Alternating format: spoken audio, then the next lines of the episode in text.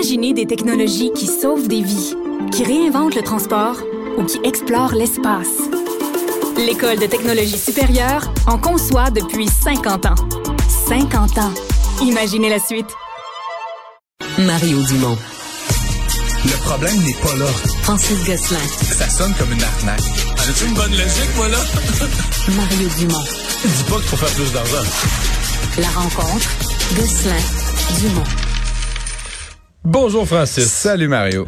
Alors, tu veux me parler d'une histoire, euh, faut que tu nous expliques un peu, là, de Martin-Luc Archambault. C'est le fondateur d'une application Ouais, exactement. Euh, une application qui s'appelle AmpMe, dans le fond, qui euh, prétendait, en fait, qui fait... là, comme AMP comme Amplify Ah, ah, Me. euh, Exactement. Et ce que j'en comprends, Mario, c'est que l'idée, c'est que l'application te permet, mettons que tu écoutes une chanson que tu aimes particulièrement, là, je sais pas, de hip-hop, là, ou de, je je connais pas tes goûts musicaux personnels, mais, et que tu. Mettons la symphonie numéro 4 de Tchaïkovski. là. mettons, là, puis que tu as envie de, de danser un ballet. Ou Jonquière de Plume. C'est pas les deux dernières choses que j'ai vues en concert dans cette semaine. Euh, et, et que tu as envie de célébrer cette euh, chanson-là avec euh, ta famille ou tes amis ou tes collègues, euh, toi et moi et la régie, on peut chacun installer AmpMe sur notre téléphone personnel et synchroniser en fait le fait que ça joue sur chacun des haut-parleurs. Là, imagine ça fois 20, fois OK, je 50, comprends, c'est que tu fois fais comme 100 du personnes stéréo là, euh, avec, des plusieurs téléphones, tu téléphones. fait qu'il n'y a pas un speaker à tout casser, mais évidemment, mais 1000 euh, chan- 1000 téléphones en, en- en stéréo, là, ça, ça donne quand même un effet euh, Est-ce qu'il faut s'abonner? Est-ce qu'il faut payer l'abonnement? Ben, c'est tout ça qui est en cause là en fait euh, monsieur Archambault qui avait déjà été connu euh, à l'époque euh, pour avoir lancé une application qui était comme un genre de de malware là, qui était une forme de de de truc que tu installais sur ton ordinateur et qui était très très très difficile à désinstaller qui minait des données. Tout ça avant l'époque de Facebook. Euh, monsieur Archambault avait déjà été là euh, soupçonné là tu sais de, de un petit peu malfaisance là sur le web. Donc il lance cette nouvelle application là il y a quelques années AmpMe Maintenant qu'il est revenu dans le droit chemin. Oups! et donc AmpMe, donc qui se vendait euh, sur le web et partout dans ses publicités comme une application gratuite. En fait, ce qu'on découvre, c'est qu'elle ne, l'était pas du tout. Et donc, il y aurait eu plusieurs fausses représentations là, qui auraient été faites par euh, par Monsieur euh, Archambault et, et son équipe. Et donc, aujourd'hui, ce qu'on apprend, c'est qu'en fait, il va devoir payer une sanction euh, quand même salée là, pour une petite start-up là, de 310 000 dollars pour euh, au bureau de la, de la concurrence euh, pour ces publicités là, donc qui étaient euh, qui étaient trompeuses. Euh, et donc l'autre affaire qu'on l'accuse, c'est que tu sais, il y a quand même des règles là, à la concurrence là, au Canada et au Québec. Euh, Monsieur Archambault aurait carrément payé pour que des gens aient donné des bonnes notes à son application, de sorte qu'on pense que ça valait Ouais, ça, 5 c'est un sur 5. fléau, là, ouais. Ouais, sur le web, mais je veux dire, c'est drôle de le faire là, euh, de manière anecdotique, là, demander à ta famille et à tes amis d'aller te donner 5 étoiles.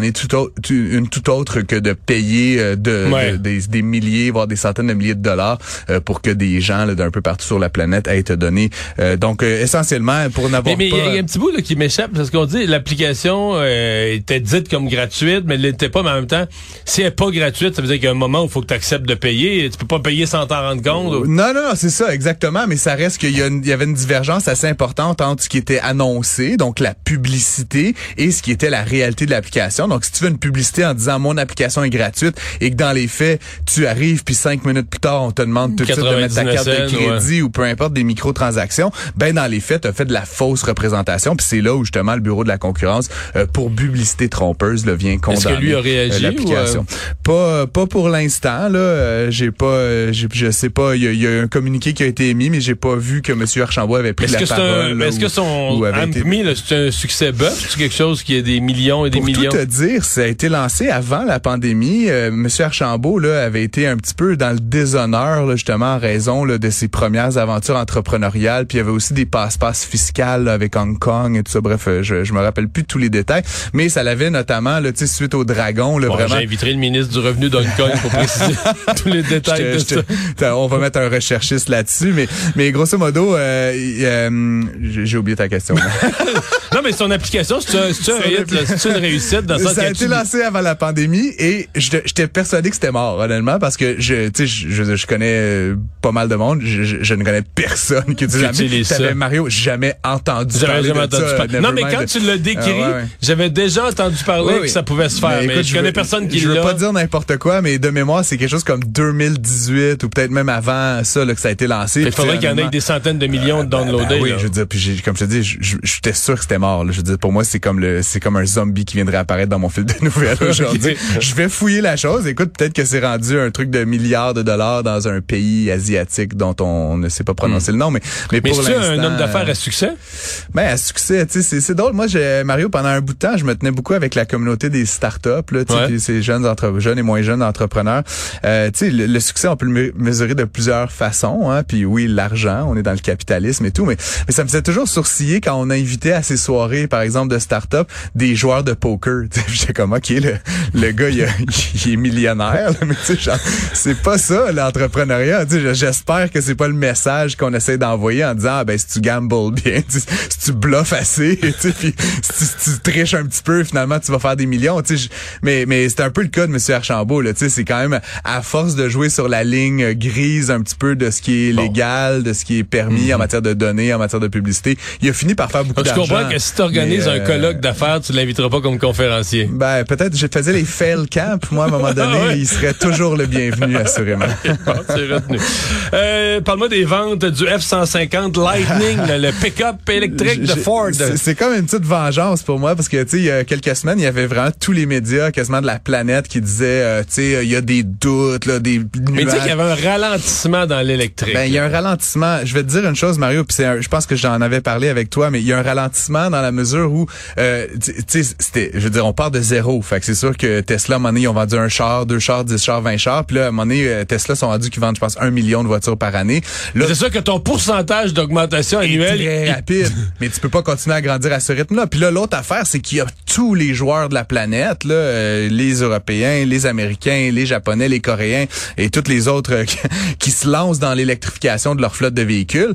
Ils investissent. Puis tu sais, comment c'est développer une nouvelle usine, une nouvelle ligne de produits, un nouveau, une nouvelle plateforme, ça coûte des milliards de dollars. Et donc la nouvelle qu'on aurait dû lire, mais c'était pas du tout comme ça que ça sortait, c'est qu'en fait, on modère le rythme auquel on va faire progresser cette industrie-là parce que ça va pas grandir à 300 à chaque année euh, pour les dix prochaines années. Non, c'est le principe de Tesla. Maintenant, on disait que ça doublait. Là. Ben Deux- oui. 2000 véhicules, 4000, 8000. ça- Ils en, Mais ont quand- fait, ils en ont fait un million cette année, ils en feront pas deux millions l'an c'est qu'à un moment donné, prochain, ça peut là, plus doubler, là. donné. Ben non, mais sauf que, tu sais, entre, euh, combien ça a pris de temps à Ford, justement, là, au début du 20e siècle, se rendre à un million de véhicules, ça a dû prendre 20 ans ou 30 ans, là, tu comprends? Fait, fait qu'à un moment donné, il faut, faut donner le temps. Puis comme je dis, tous les manufacturiers se lancent là- là-dessus. Donc, un long préambule pour dire que le F-150 Lightning, il sort? Ben c'est le, tu sais, bon. Déjà, j'aime bien ce véhicule-là, particulièrement Mario, mais mais c'est quand même le pick-up. On l'a-tu au Canada? Y a-tu quelqu'un Oui, qui en a? oui? Moi, j'en ai un.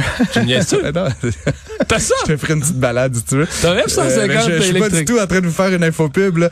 Euh, mais tu sais le pick-up, le F150, c'est le véhicule le plus vendu au Canada l'année dernière. là. Tu sais, si tu prends les, puis Mm-hmm. il y a quelques années, il y a 10 ans, c'était la, la Civic, la Honda Civic, puis avant ça, c'était la Toyota Camry. Euh, le Mais à cause des changements climatiques, on a rapetissé pour le F-150. Quoi? C'est pas ça? Bref, c'était le véhicule le plus vendu au Canada. Et donc, pour moi, le F-150 Lightning, c'est le premier pick-up électrique qui a été rendu disponible sur le marché. Là, maintenant, tout le monde se lance à l'assaut de ce segment-là parce que c'est un, un segment généralement très profitable, le segment du pick-up. Et donc, on a vu ces derniers jours le Tesla enfin euh, dévoiler là, les détails de son Cybertruck, là.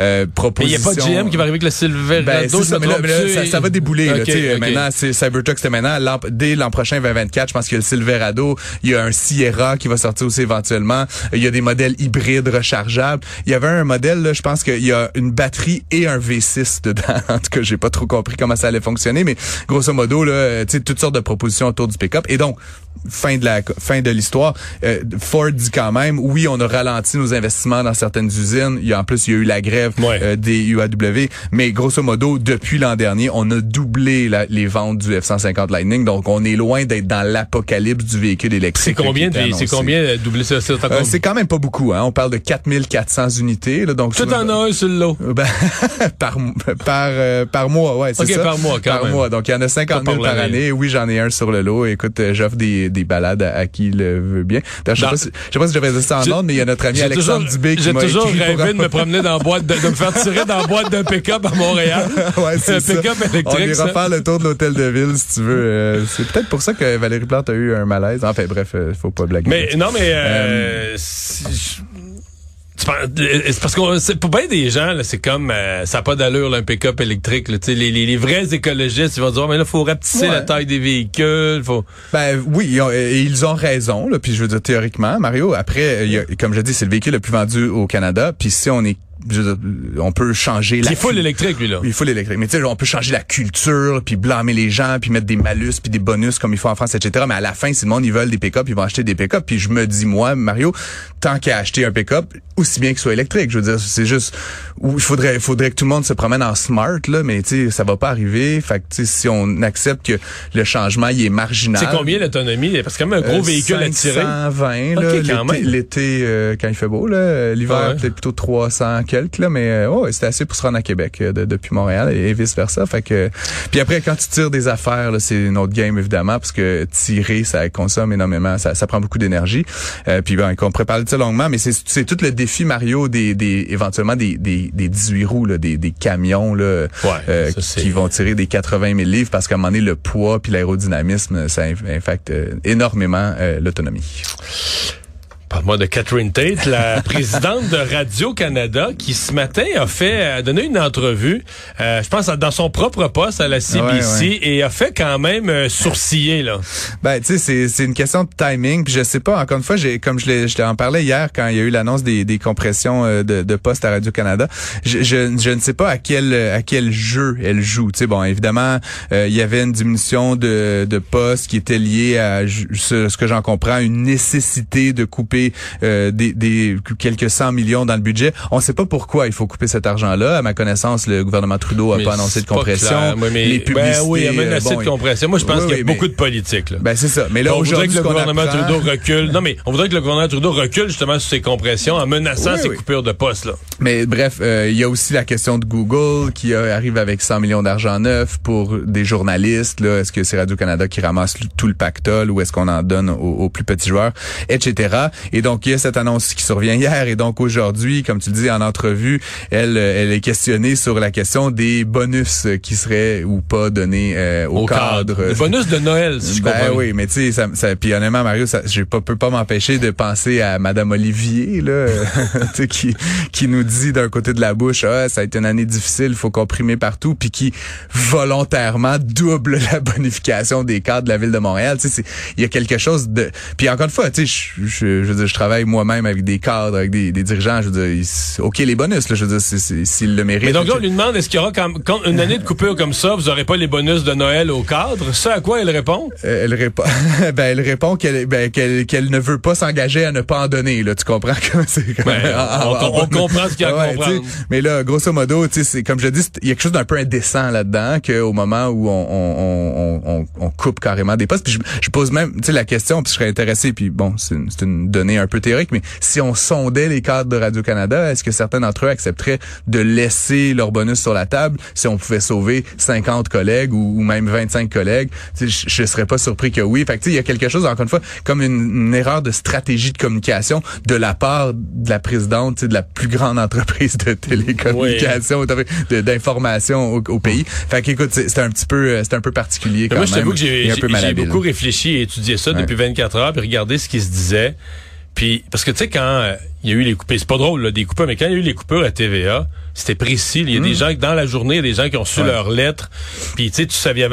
Là, à Radio-Canada, il y a rien, là. Non, non. C'est une menace de couper. Le printemps prochain, c'est une menace de couper. Ouais. Puis là, presque après coup, tu te rends compte, OK, mais là, dans le fond, la ministre dit, ouais, mais là, nous, notre réduction budgétaire qu'on leur avait menacée, c'est pas encore faite.